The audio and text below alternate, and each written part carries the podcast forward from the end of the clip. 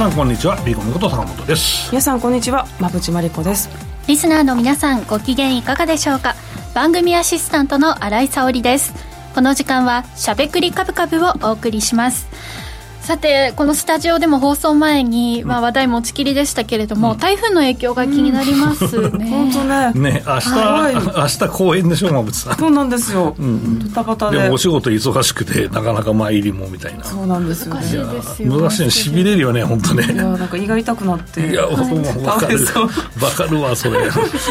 ちょっとねあの自分でどうにもできないこの交通の乱れね。ね予想されるっていうのは。参り絶対できないけど仕事あるしなっていう話だしね。ね遠かった方が前りできたそうそうそうそうそうそう難しいですけれどもその台風なんですが明日明後日にかけては東日本と北日本へ接近とのことで東京でもこの後夜から雨が降り始めるとのことです。お帰り遅い方はねちょっと降られることがあるかもしれません、まあ、ただこの台風が降り、えー、台風が過ぎたら東京はしばらく晴れですとか曇りが続くようなのでちょっと今週間予報とか見てみると湿度も低そうな感じだったのでもしかしたら少し過ごしやすいのかなと期待はしているんですけれども、まあ、明日明後日外出のご予定がある方はぜひねお気をつけいただきたいと思います。足元は何がいいですかね？スニーカーですか、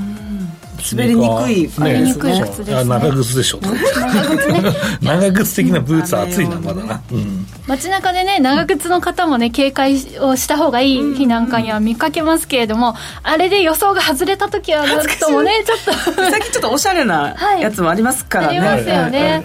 ただあんまりおしゃれでも水が入ってくるからやっぱり長いものじゃないとね。ね なんかね有名なブランドのおしゃれなのとかもありますけれどもなんかねちょっと外した感じが出てしまってこう使いどころが難しいところではありますけれどもぜひねあの今年ちょっと夏場あのゲリラ豪雨が少なかったようにこの東京ではね体感的に感じていますのでおしゃれなレインブーツ買ったのにちょっと残念だったという方はね出番が来るかもしれませんね。まあ、そのあたり、えー、気をつけながらもねファッションなども楽しんで、えー、過ごしていければなと思っております。ぜひちょっと直撃のね影響がある方もリスナーの皆さんいらっしゃるかもしれませんのでぜひぜひお気をつけください。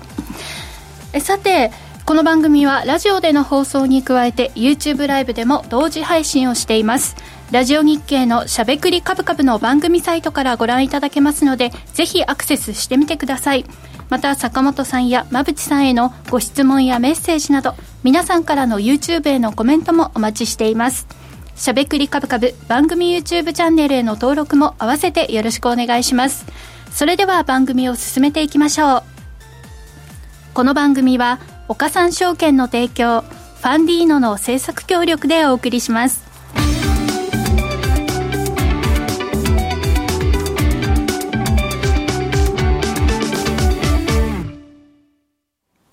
ここからは坂本さん、馬淵さんのお二人に足元の相場環境と今後の展望について伺っていきたいと思います。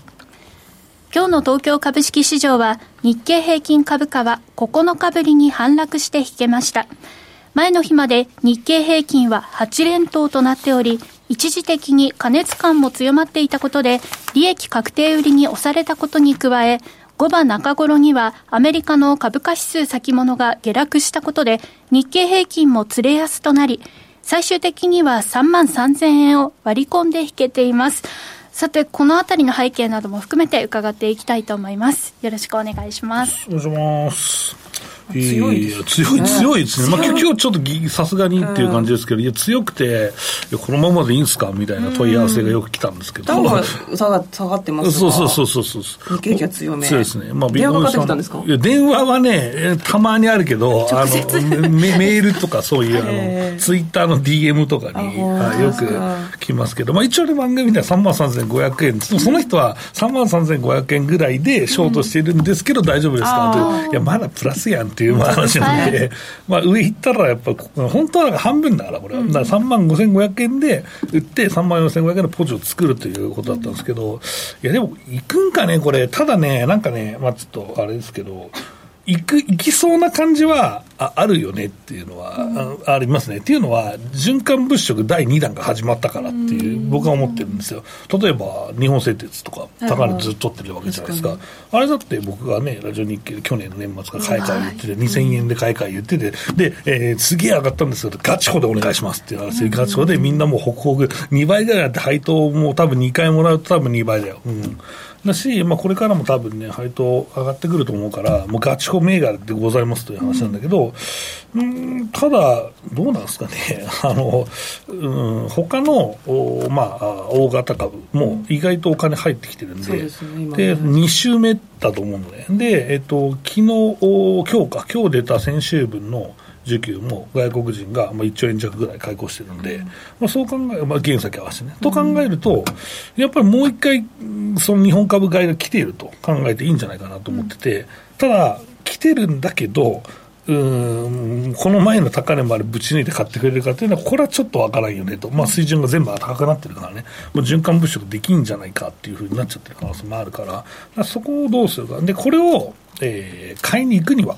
次のえー、まあ、少なくとも半期の業績を確認したいと、うん、いうふうになると思うんですね。だから、まあ、言ってもある程度じゃねえのって思います、僕は、ね。はい。だから、まあ、ガチ法でそのままっていう話をしてますけどね。っていうのはまずいいんですけど、えー、ということで、まあ、そのなぜ上がったのかっていうのをね、マクロ面が確認できることがあればというところで、えー、そちらの方もちゃんと見ていきたいと思います。お願いします。はいそうですね、まあ、雇用統計を発端として、まあ、ちょっと悪い数字が出てきたので、まあ、いよいよ利上げもちょっと、まあ、ゴールかなと思っていたところ、原油ですね、ここがまあ、また深くて要素が出てき上がりましたね、ねあの横から横やり入れられたみたいな感じなんですけれども、ね、まあ、サウジがあ減産を延長する。うんなので、うん、まだまだアメリカの物価が収まらないんじゃないか、まあ、車車社会ですからね,、そうですね。えー、原油が高いことによってインフレが収まらない、じゃあまだまだ利上げするんじゃないか、うん、だったらドル高、円安、でニューヨークダウは下がって、円安なんで日経平均高いという、こういうなんか、えー、サウジからこう玉突きのように、サウジ、アメリカ、日本、為替みたいな感じで、今の日本株はあるのかなというところ、ガソリンだけでぶち切れてるわけですよね、そうですよね。だけど、まあ、大大型株がとにかく堅調ですね。ね。お金入ってきてんだろうね。ねトヨタ、あそれから、まあ、鉄鋼全部みたいな。日立製作所もね。そうそうですね。お充電どこも強いですね。はい、なので、まあ、かなり大型株が買ってきているので、おっしゃる通り、もうもう一度日本株再燃という感じですよね。ですね。なので、為替がやっぱり円安であるということは、今のところ、追い風にはなってますね。そうですね。はい。ですが、ちょっとこれ、150円まだみ、うん、見えてくると、うん、また口先介入プラス、実弾の介入もあり得るとあります、ね、いうことです。いや意外ともう先週、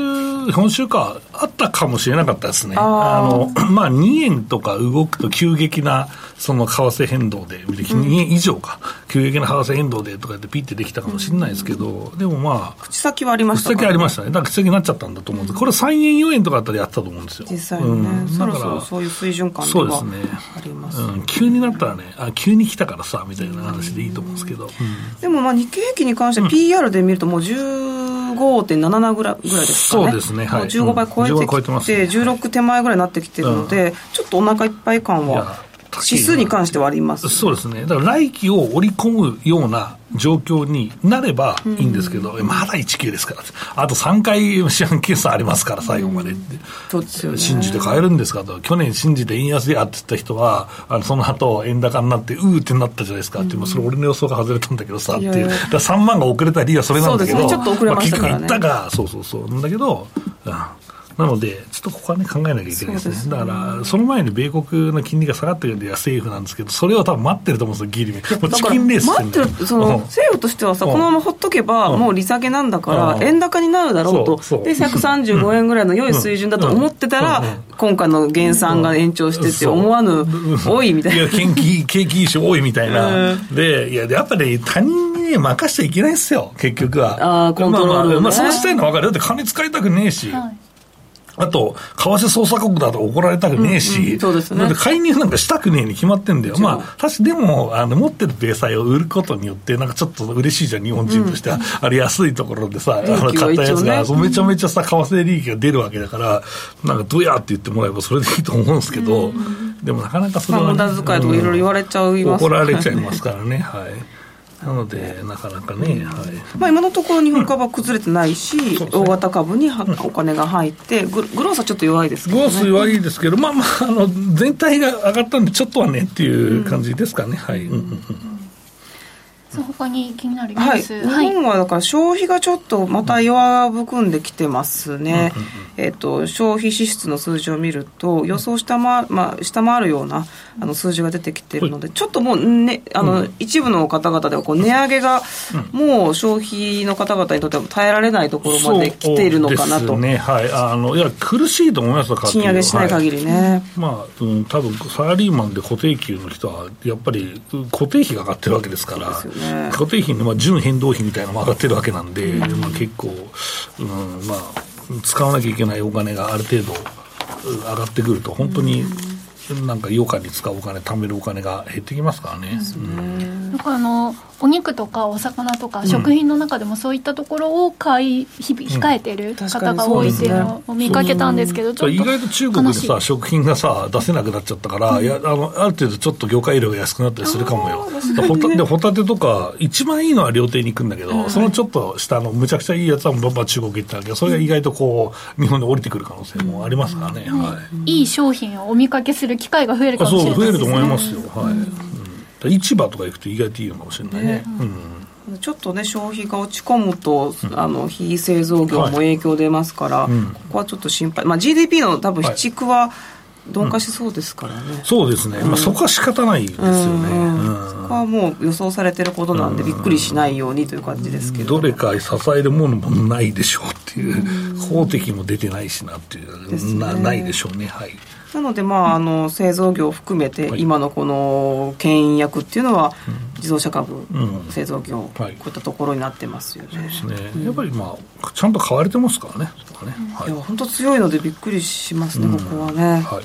あとは百貨店含めて、うん。はい。えー、と戻ってきて、まあ、円安の恩恵ありますからね、百貨店は。はい。まあうん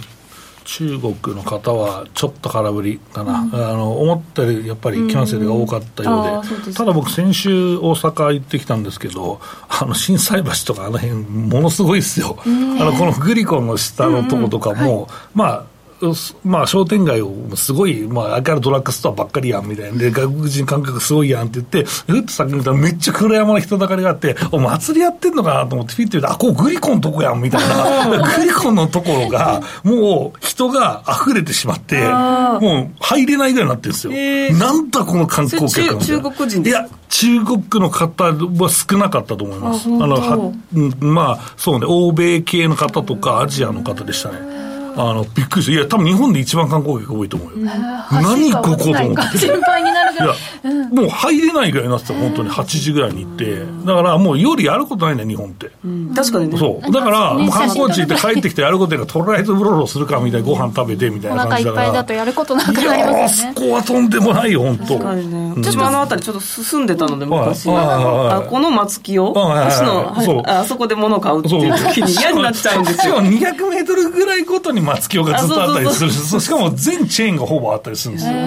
当時はすごい中国人で、とにかくもうなんか並べないぐらい、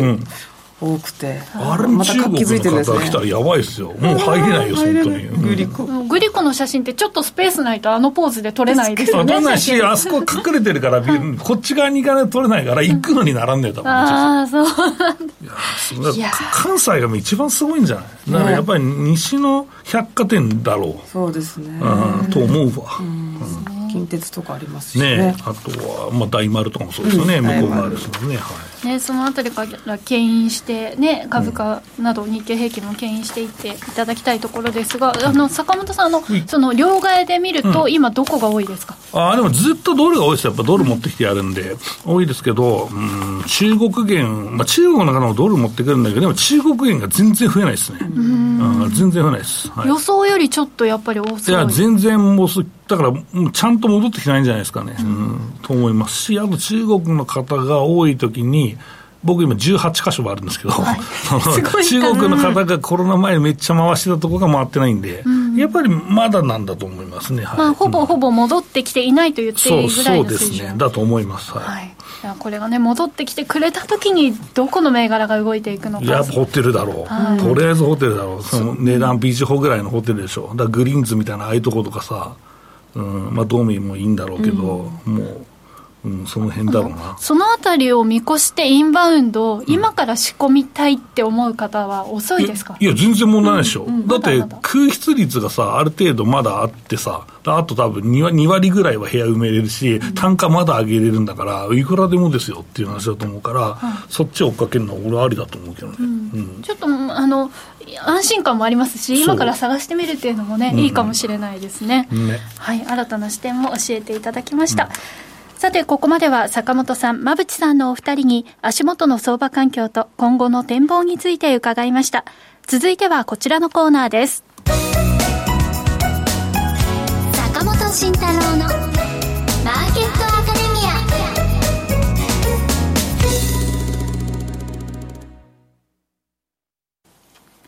このコーナーでは投資をぐっと有利に株価指数 CFD の活用などを含めて投資のポイントについて坂本さんに教えていただきます。さて、よろしくお願いします。ちょっとね、あの、坂本さんのところにお問い合わせの連絡も入ったというね、大丈夫ですか、そう、ありましたけれども、うん、確かにちょっとこのドキッとする水準になってきました、ね、まあ、まあ、まあ、でもたださ、僕の場合は、指数は売りだけど、はい、個別銘柄は買いだから、はい、だからそれで多分、まあ、大丈夫だと思ってんだよね。うん、だからまあ、個別銘柄はさ、ここに大丈夫ですか系はさ、このコメント欄にありますけど、はい、ただのとかね、ジャパンエレベーターもそうですけど、うん、まあ、ただのは、うん、上がりましたね。ここれは、まあ、ここで解説しておくと、うん、まあ、予想通りだね。まあ、今日の上げは、まあ、国内系の証券会社がレーティングを上げたという話なんだけど、んなアナリストが、あの、これをいいじゃん、業績と思ってカバーする銘柄なんか、あれ、決算のスクリーニングしたらすぐ分かるんだよ。だからそれ先回りするのが一番いいでしょ、みたいな。だから、あまあでも小型株じゃない、小型株もうちょっと時価総額ちっちゃい方がいいなっていう人もいるけど、まあ、そのぐらいの時価総額だから彼らが見るっていうのはあるんだから、これも誰が見てもこれは評価不足だと、株価もっと上がってもいい業績でしょってなるから、まあそれはいいよねっていう。だからすげえイージーだったと思うよ。うんまあ、まだガチョウでいいんじゃねえか、これ、と思います？わ。うん、うんということです。まあ、そんな感じでね、はい、あの、先読み、先回りはできるんですよ。で、その決算の日に買わなきゃいけないわけでもないしね。で、アナリストもたくさんの銘柄カバーしてるし、説明会行ったりとかヒアリングしたりしてからレポートだらだら書くから、だから決算終わって1か月経って今、ね、レーティング出てるわけじゃないですか。はい、その、そその、まあ、属性というか、その、やり方が、もうずっと繰り返されてるわけだから、みんなすぐ分かるんですよっていう。だからよく僕が、なんかこういう系の銘柄当たりますね、レーティング来たわっていうのは、大体あの予想つくんですね。はいだから先回りとかっていうと、ちょっとその初心者の方とかは特に本当にあの、なんていうのかな、予想予想でしかないというか、うん、ちょっと賭けみたいな感じに感じる方も多いと思うんですけれども、うん、今のお話を聞くと、そうそういうことじゃないのね、ちゃんと理由があっての、まあ、彼らが勝手に書いてくるだろう的な、あのまあ、そのゲームみたいなところあるけど、でもやっぱり。いいなと思った銘柄みんないいと思ってるんですよね。うん、うん、そう思います。はいということで、はい、えっ、ー、と、まあ、指数の方は、さっきね、馬淵さんの、まあ、あの話もありましたけど、うん、PR はやっぱ高いんだよね。うん。で、これ今みんな PR、PR っていうようになってきたけど、まあ、3万3500円になるときってさ、すっげえ強かったじゃん。どこまでいくかわかんねえわ、みたいな話で、で、意外とそういう時って PR 見てないんだよね、みんなね。で、僕がちょっとまたまた15.5、15倍超えてるよ、15.5倍になってるよっていう、まあ話だったんで、その時は今 EPS がちょっとだけなんか下振れてるから、今15.5が7とか、そんななってるんですけど、まあでもその辺見ると、うん、どうなんだろうね、みたいな、ここは高いよなっていうのは冷静的、冷静に見てて、まあ、ただ、年を明けるか、年末ぐらいになったら、来年の相場を織り込んでもいいわけだから、それは問題ないけど、今買ってる人は、この3クォーター、その信じれんの日本株っていうのはありますけどね。うん。ここからさらに上に行くと、強気のこう予想している方はどのくらいいらっしゃるんでしょうね、いや、それはでも僕も来期はまた10%増なる、今期10%増、来期10%増になると思ってるよ。思ってるけど、みんなそれ信じて買えるんかっていう話。指数なんかちょっとなんか具材料あったらすぐぶち下がっちゃったりするわけじゃないですか。だから、あんまり、その、来年もいいからさ、みたいな感じでみんな頑張ろうぜ、みたいな、ちょ、ちょっとどうかと思うんですよ。だ、だから個別買っとけっていう話なんですね。うん。だ指数は本当みんな目つぶっていけ、3万8000円突破や、みたいなのは、やっぱ、うん、PR の無視はできねえんじゃねえか、さすがに、うん、日本はやっぱり超シビアだから、そこは、なんかその政策のすごい後押しとか、うん、まあないし、まあ利上げあったら多分アメリカより全然脆いはずだから、まあちょっとの利上げで崩れますみたいなことも、まあ少なからずあると思うし、もともと収益率も低いからね、えー、だからどうなのかなっていうのもあります。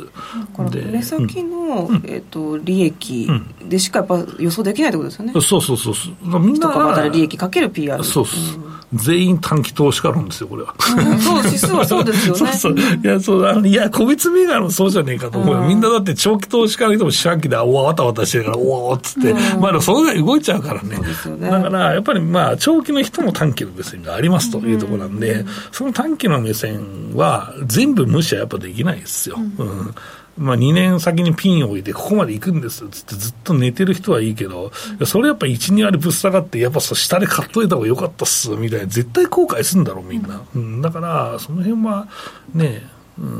んまあ、冷静に今の水準というのを見て、高い、安いっていうのを考えた方がいいかなと思うんですけどね。じゃあ、ビコメさん、やっぱり3万1000円割れのところで買えっていいよって。いう人もいるかもしれないですけど、ままあそうだね、確かにそうだね、まああの、あと500円ぐらい下がった買い戻し始めてもいいんじゃねえかみたいな話は言ったけど、まあ、確かに今回の戻りで3回目のトップなんで、やっぱ下もある程度固まってるから、次のおしめは買いやすいなと思います。さすがに、うん、僕も抜けるかもなと思ったけど、これはやっぱり眼鏡だし、うん、まあ、お金の流出っていうのは見られないから、まあ、うん、次の下はちょっと目線を引き上げて、ここで買い戻しって言いたいなと思ってますけど、まあ、ただ3万3500円バンバン抜けていくって見通しは、ちょっとないかなと思いますね。何らかのプラスの材料がないと難しいですね。難しいですね。やっぱり日本に対する見方が変わればいいけど、えっと、実際日本のお金が入ってきた要因は、やっぱり日本の業績が世界でもいいからですよ。うん、まあ、今期10%増ぐらいになるだろうという予想は、やっぱりダントツにいいですよ、先進国の中でも。米国はプラス0とか1とかそんなもんだから。パーセントで、今年の増益がね、まあ、年度と年ずれてるけど、まあ、そんなもんですよ。だから、まあ、そう考えたらあれだし、来年になると、米国は一応12%増だからね、えっ、と、これ僕の資料があります。えっ、と、3えー、っと6、6ページ、YouTube 見る方見てください。えー、っと、一応こう、リバイズしときました。えー、っと、今年はね、一応1.2%増の米国予想で、えー、来年は12%増になってますから、だから来年になったら、もう米国の方がいいんやってなるわけですよ、これ。だからお金が逆流しなきゃいいなと思ってるけど、うん、だからそういう状況がね、えー、年末にかけると来るわけです日本も10%伸びるぞと。えー、年度だけどね。で、年で米国が12%伸びるぞってどっちがいいんですかって言うと、意外とどうすかなって悩んじゃうよね。だからそういうのも考えながらですね、えー、バリエーションとか、まあ先取りするのかとかね、えー、その辺を考えながら見りゃいいかな。だから僕は極端に弱気とか強気とかないんだけど、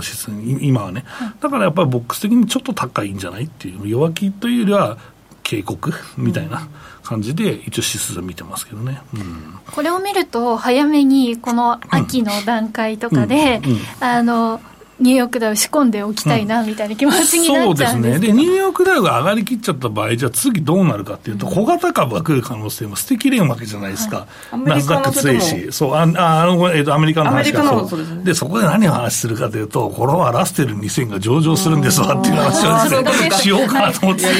すみません、すみません。はい、そうですね。ラステルどっち側の人ですかっていう話ですけど、いや、俺みんなの B コミですよ、はい、新たにね、あの、ラッセル2000上場するということで、これれでニューヨークダウ、ナスダック100と合わせて3つの株価指数取引できるようになるということで、これ、活用方法ってどうなりますか、うん、いや、これはやっぱりラッセル2000は小型だから、うん、あのニューヨークダウ SP500 に比べて、はい、なので、えー、小型株が強いときに買う、まあ、小型株ってやっぱテック株がやっぱり多いと思うので、うん、まあ、ハイテクと言われるものですね、だからやっぱりナスダックが多いとついていくパターンもまああるし、えー、遅れてついていくパターンもやっぱあるのかなと思うんですよね。だからその辺で、えーまあ、活用できると、えー、いうところですね、まあ、実際、小型株通して米国するの、本当難しいから、うん、だから、まあ、分散した指数を買うっていうのも一つの手かなとは、まあ、思うので、うん、まあ、情報がやっぱり入ってきにくいし、まあ、英語得意な人だったらいいけど、ででもさ、小売店とかの投資って一番難しいと思うので、いけないんだもん、こっちになかったら、うん、だからそういうのもありますから。やっぱりこういう指数で、まあ多分投資してる方多いと思うんですよ、ETF の投資もね。だからこれを、まあ、レバーかけて、まあ、できると。いうのは意外と魅力なんじゃないかなと思いますけどね、はい、ナスダック100よりも遅れてくるということは、うん、ナスダックの動きを見て、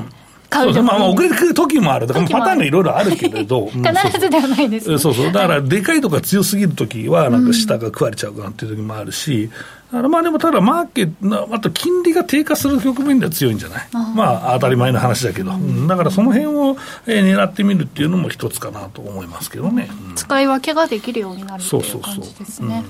はい、なので、この辺もね、うまく使ってもらうといいかなと思いますね。はい。はい、岡さんオンラインさんではね、今、キャンペーンもしているということで、うん、この後 CM でもお伝えすることになると思いますけれども、はい、皆さん、ぜひラッセル2000、ね、うん、注目していただければと思います。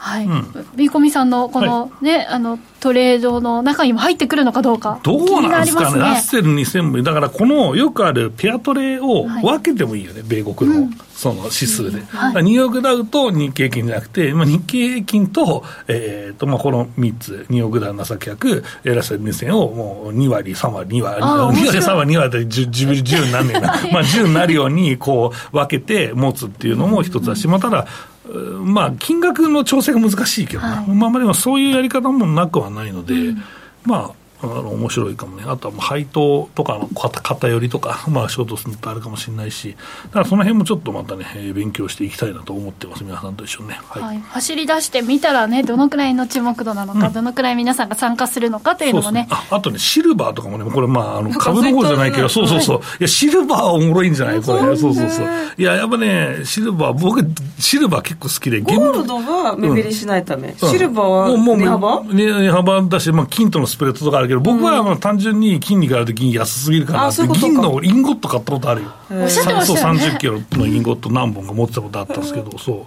とかね、はい、意外と銀はなんか相場になりやすいんで、昔から、結局、すごいぶち抜けた相場になりやすいんで、うん、えー、なので、その辺もね、ちょっと注目化してみたいなと思ってますけどね。はい、はい、銀の場合は、基本的に長期で見て、まあまあ、長期といえば、まあ、何、何で見るかな、だから金とスプレッドで見るときもあるし、だから金属全体の動きで見るときもあるしっていうので、意外とこれも、なんか僕はもう現物だからゆっくり持ってけいいやって言って、まあ、上がったらすぐ売っちゃいましたけど、はい、なんですけど、うん、まあ、意外といろんなやり方あると思うんで、その辺を勉強していきたいなと思いますけどね、はい、ちょっと金と銀との値、動きをね、うん、チェックしながらという。まあでもね、スプレッドでやるとね、あの、ね、金とね、プラチナで超やられた人とかいるから、ちょっとあんま言いたくねえんだけど、こういう話ですと、意外と先物系の人はね、なんでまあそういうのもまああるかもしれないし、まあいろんなやり方もあると思うんですよ、そこで僕もね、もうちょっとこの、えー、クリックを使ったね、戦略というのもね、えー、ちょっとこれ、株じゃないけどね、はい、まあお話できればと思います。はい、いろいろと投資の幅も広がっていきそうということで、今後もいろいろと教えていただきたいと思います。うん、以上、坂本慎太郎のマーケットアカデミアでした。9月11日より、米国の代表的な小型株指数、ラッセル2000が新たに上場。これでニューヨークダウとナスダック100を合わせて3つの米国株指数が取引できるようになりました。岡さんオンラインでは新規上場を記念して2000円のクオカードペイが当たるクイズキャンペーンを実施中です。クリック株365に関する簡単な3つのクイズに答えるだけ。どなたでも応募できます。締め切りは9月30日まで。キャンペーンの詳細は番組ウェブサイトのバナーから。岡三オンラインは岡三証券株式会社の事業部門の一つです。当社が取り扱う商品等には価格変動等により元本損失、元本超過損が生じる恐れがあります。投資にあたっては契約締結前交付書面等を必ずお読みください。金融商品取引業者関東財務局長、金賞第53号、岡三証券株式会社。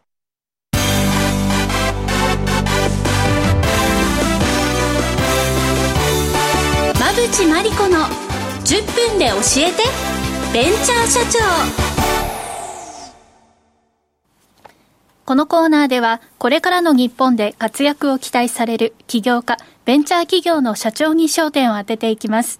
これからの成長企業のキーワードが分かれば、投資の視点としてもきっと役立つはずです。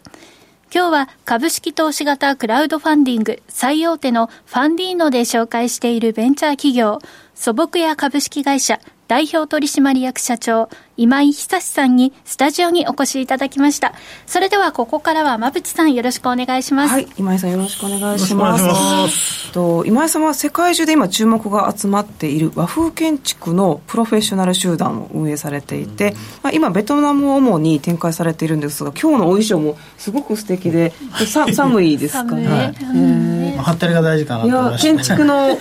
匠のイメージですよね。そうですね、まあなんか見た目から入ろうっていうところは、ブランディングはいそうですね。ですよね、はい、今この素朴屋さんっていうのはどういうふうなビジネスなんでしょうか？今山梨に山梨？山梨県に拠点を置かれてます、ね、はい、本社の山梨はもう単純と工務店と設計事務所が一緒になった会社ですね、はい、でこれを、えっと、海外で和風建築を作って販売する？そうですね、まあ、今、ベトナムのハノイに現地法人があるんですけど、はい、えーと、そちらではまだあのいわゆる大工さんはいないので、うん、えーと、設計事務所と、まあ、現場管理をする。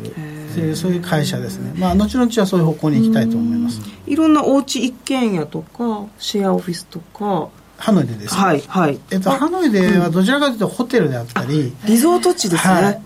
あのリゾート施設であったりっていうあとはまあ日本食のレストランであったり。あ素敵、はい、なるほど、はい、和風の建築を使った建物をいろいろ建てていらっしゃるということですね。そうですね、まあ、構造自体が木造だとちょっとやっぱり高温多湿っていうこともあって難しいんで、うんうん、鉄筋コンクリートの内装でスタートするということですね。なるほど。なるほど、面白いですね。坂本さんいかがですか？そうですね、えー、と非常に面白いなと思うんですけどもともとこれなんで創業しようと思ったのかで経緯を教えていただけたらと思います、えっとですね、はい、まあ、そもそもは順こ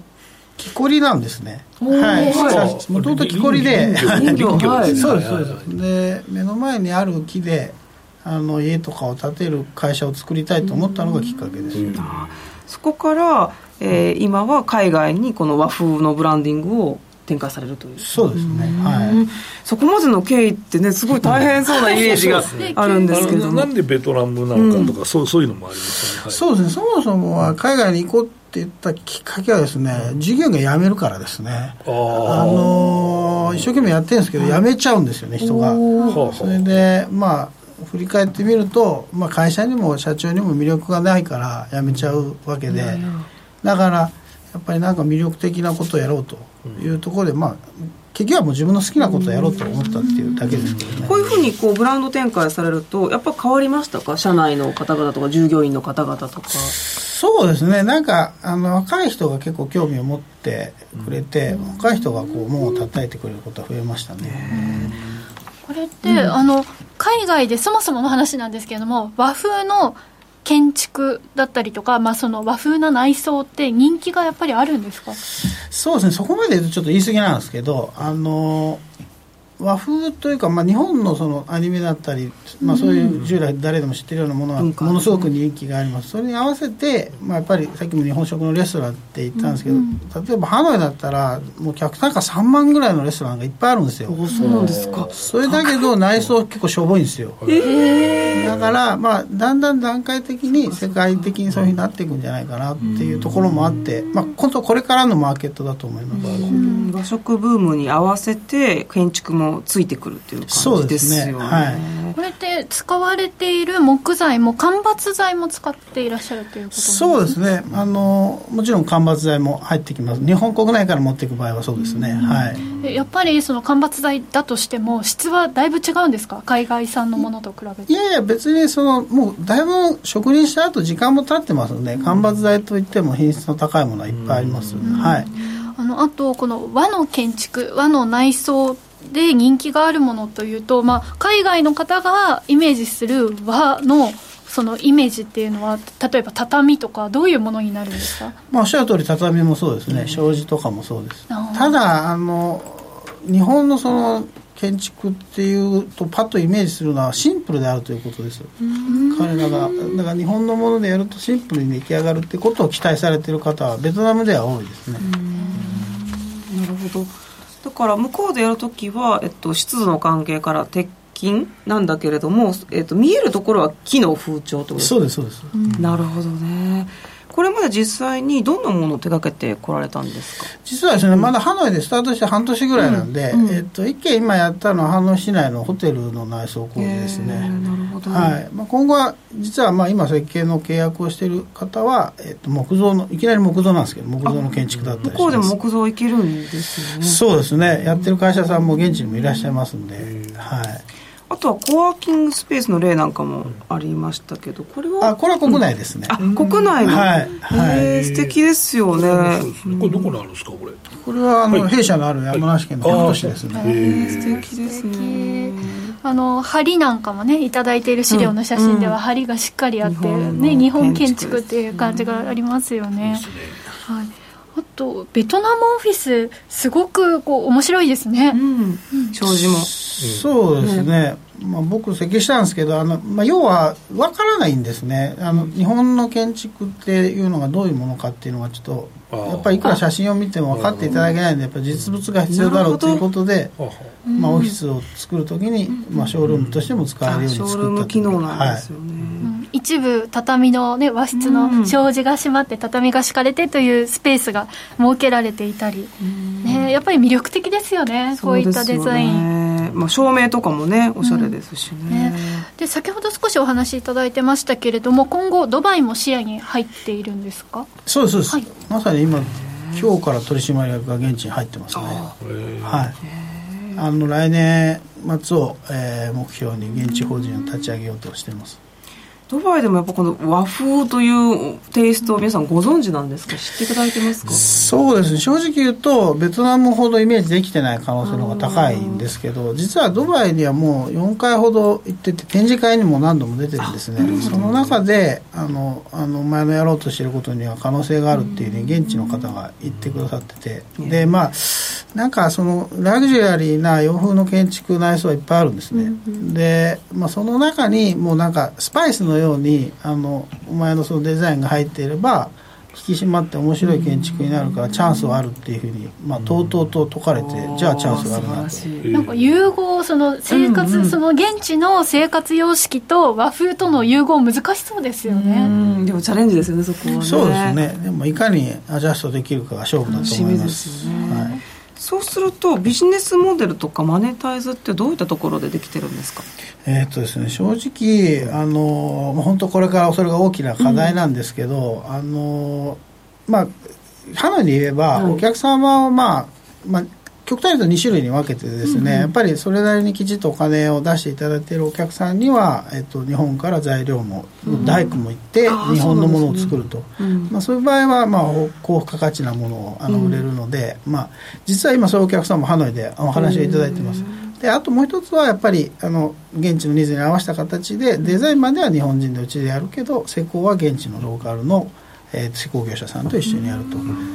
まあ、ちょっと2種類に分けてあの価値があるところには一生懸命、ね、日本から持っていくというところになります。現地の方でもできるんですかね？えっとねできないですね。ちょっとね技術が違う気がしますよね、はい、そうですねだからなんで、まあ、そこは説明してですね、うん、あのまあなんとかそれに近づけるように努力すると。はい。そうするともう競合優位のお話で言うと、まあ、日本にしかこの技術ないので海外に持っていた時はやっぱり御社の優位性ってすごい高いわけですよね。そうですね、まあ、珍しいことは確かです、だからそもそもマーケットがあるのかないのかっていう話になった時はマーケットはまだそれほど、まあ、はっきりしたものはないとこれから作っていくということですよね、はい、じゃああの国内とかで同じようなことされてるような会社を想定した場合御社のこう競合優位性ってどういったところにあるんでしょうか？同じように外に出ていくというですか、うんうん、そうですそうです。そうですね。まあうちはさっきもあのそういましたけどあの設計と施工があの、うん、同じいわゆる大工と設計者が同じ会社にいることがまあ一つ大きな国内では特徴になります。一気通貫ということですね。そうですね。はい。いやすごいすごい、ね、グローバルな活動、ね、そして木こりご出身ということで、ね、木材のねこう見る目がやっぱり違うのかなというふうに思うんですかつだから設計もまあできるってことですもんね。そう全部の、ね、はい、デザインすごいですよねこのいかがですか？いや面白いですね。これどんなメンバーでやってるのかなっていうのは結構気になりますよね。ねはいえっとですねえっとまあ実はまあ25人30人ぐらいの会社なんですけど、うん、外国人が結構多くてですね。はい、えまあ、ベトナム人だったりスウェーデンだったり、ベルギーの人だったり、まあ、あのいろんな国の人があの入ってくれてます。なんでかというと実はそのベルギー人の設計者はやっぱり日本の木造の建築の設計スキルを学びたくて会社に来てるんですね。だからそれだけなんか海外でも実はそういうものに対してリあのメジャーではないですけどニッチですけどあの興味がある人は多いってことだと思います。そういった方って御社の何かを拝見されていらっしゃったんです何が服？展示会とかですか？いやあのジェトロさんに手伝っていただいて。なるほど、はい。でコロナになってちょうどあのオンラインで企業説明ができるようになったんであの弊社みたいにその田舎にある会社にとっては大きなチャンスでしたね。はい、コロナを逆に味方につけてということだったんですね、うん、だいぶ変わりましたもんね。ね仕事のやり方もね、うんじゃあ今後の展開どういったことをイメージされてますでしょうか？そうですね。今後あの、まあ、ドバイにあの来年 HOG に作るっていうのがあるんですけど、まあ、今年東京の根津に、まあ、小さな事務所を作って東京のこのはい。面白いですね、はい、でまあまあ、東京でもしっかり情報発信できるようにして、国内での受注も増やしていきたいっていうのがあります。まあ、本当、えっと、目標としては、2029年上場を目標にしています。はい。すごいですね、ね、あの国内ではどういったこう案件を狙っていらっしゃるんでしょうか？そうですね、まあ、実は山梨でできることっていうのは、まあ、もうこれそんなに大きく広がらないとは思ってます。で、まあ、東京に出てくるってこともあって、まあ、都都内でのホテルであったりレストランであったり、まあ、そういう、まあ、リゾート施設であったり、まあ、海外でやろうとしていることと同じになると思います、はい、まあ、そういうところで、まあ、伝統的な木造の建築を、まあ、そういうところに取り入れたいっていうお客様がいればぜひ参加したいと思ってます、これインバウンド需要に伴って、国内でも和風のテイストのね、飲食店とかも増えていきそうですもんね。はい、楽しいお話をしていただきました。ということで今井さん素敵なお話をありがとうございました。ここまでは馬淵真理子の10分で教えてベンチャー社長でした。次回もお楽しみに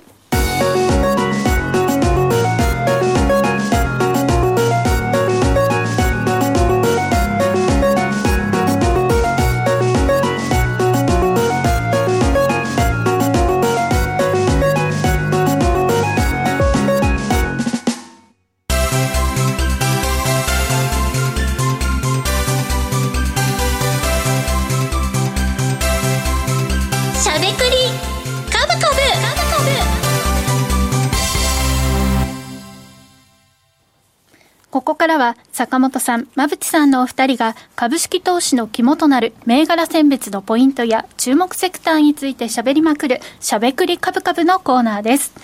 さて引き続きお話伺っていきますけれども、うん、いいですね。日本風ってやっぱりみんな好きですよね。ね、はい、うん。素敵なデザインがねワクワクした写真とか見てると、ね、宮台君のそう育成は本当に大変と書いてて、ね、200年持つからねこの家はとよく出てますよね、テレビに。すごい、ね、匠の技術ですか、はい、やっぱりね海外の方にはパッと真似できないというのをね今も伺いましたけれども、うん、それだけの技術力世界にね認めてもらうきっかけにさらになっていくのかなというお話でした。うん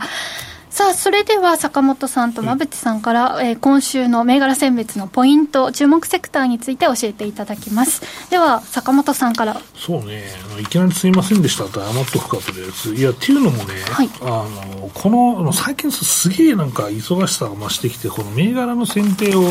火曜日とかにしてんだよね、はい、のはもう午前中とか、うん、まあ早ければもう月曜日とかにしちゃってて、で、まあ、送っといてってスタッフに言うパターンなんだけど、うん、まあ、今日ちょっとなんかストップ高しちゃってさ、その銘柄が、うん、まあ、だからあんまおもろくないけど、聞いてください。もう僕はもう本当最後にちょろっと話すだけでいいんでっていう、そんな感じです。はい、いや、これ一日早かったと言われたんだよな。すごかったですよ。はい、うん、その先の話とかってまだ今わからない状況でしょいや、もう高いの買うのやめようとりあえず。だって、ポリシーとして、やっぱり安いのども、これでもちょっと動いたから、そろそろやめといた方がいいから、いや、でもこれは大丈夫だろうって。いう、まあ、その背景は、うん、まあ、ボラティリティがあるから、このぐらい大丈夫かなと思ってたんだけどね。うん。まあ、ストップ高しちゃったらあかんわな。ただ今回のその銘柄のこの背景などは他の銘柄にも応用して考えることはできますか？うん。僕はロジックと値1だからダメかな、はい、うん、うん、だからその毎回ケースバイケースで違うよっていう話ですけどね、はい。ということで本当に生ものなんだなというのをねね、はい、実感する回になります、うん、ただどんなどの銘柄だったのかというのをね後ほど教えていただきたいと思いますあちなみにあのどのセクターだったか教えてあ自動車自動車。部品ですよ、はい、先週に続いて自動車。漏れてたのかなこれは。とか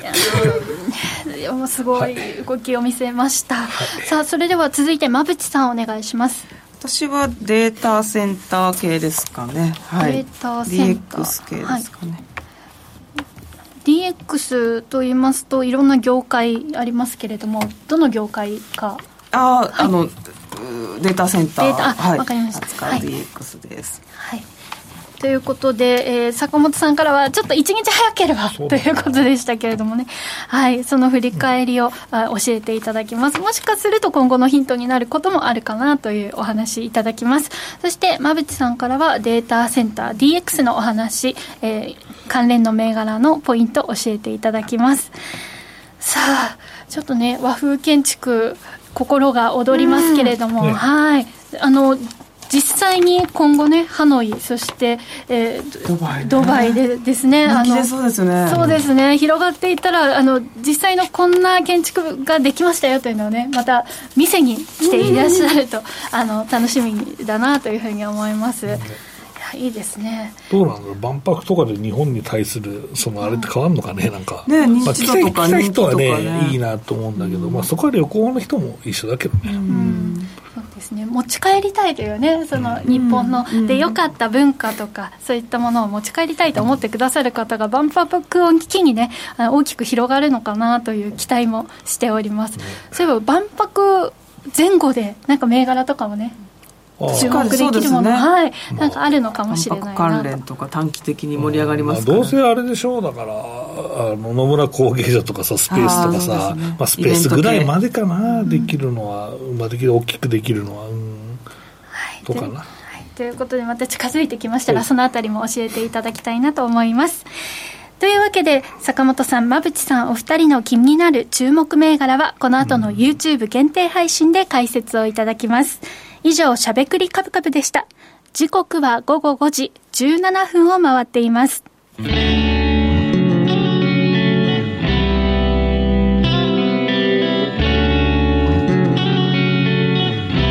ゃべくりカブカブ。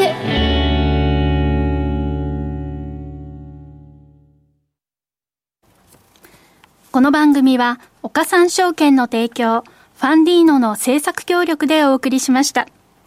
株式、FX をはじめ、不動産、クラウドファンディングなど、投資商品はすべて元本が保証されるものではなく、リスクを伴うものです。投資の最終決定はご自身の判断で行ってください。さあ、ということで、今週もあっという間にお別れのお時間が近づいてまいりました。え先ほど先ほど不適切な表現がありました。お詫びして訂正いたします。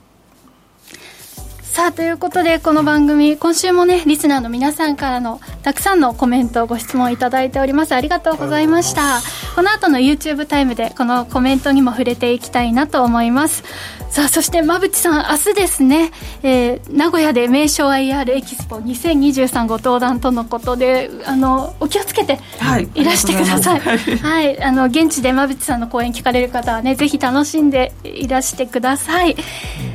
さて、しゃべくりカブカブ、ラジオの前の皆さんとはそろそろお別れのお時間です。また来週お耳にかかりましょう。この後は YouTube ライブでの延長配信です。引き続きお楽しみください。